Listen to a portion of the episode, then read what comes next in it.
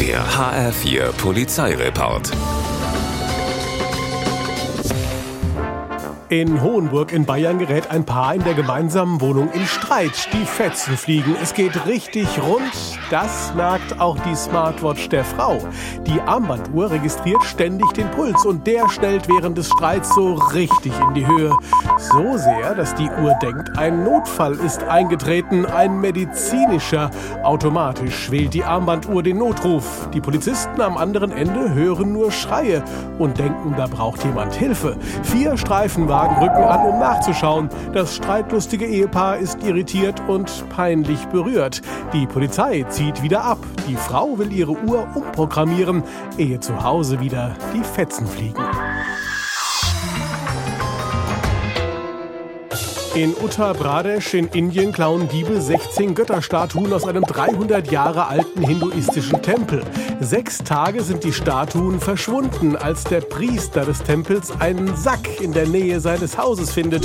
Darin sind die Statuen. Die Diebe haben sie zurückgebracht. Auf einem Zettel, der ebenfalls im Sack gefunden wird, steht dann auch die Begründung. Seit dem Diebstahl seien sie jede Nacht von grässlichen Albträumen geplagt worden, schreiben die Diebe. Deshalb Deshalb wollen sie die Statuen wieder loswerden. Hoffentlich sind ihnen die Götter gnädig. Die Polizei ist es jedenfalls nicht. Die Diebe werden festgenommen.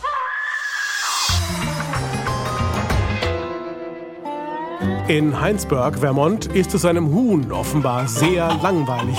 Es sucht nach einem Abenteuer und klettert ins Fahrgestell eines Pickup-Trucks. Danach geht's mit 100 Sachen 20 Kilometer weit in die nächste Stadt, Burlington.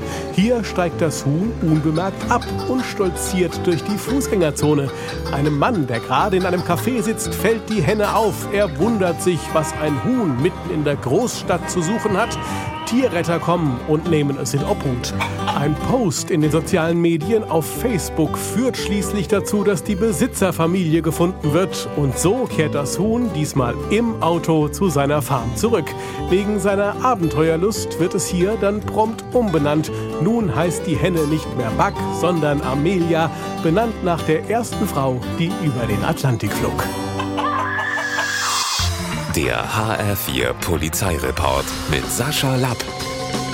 Auch auf hr4.de.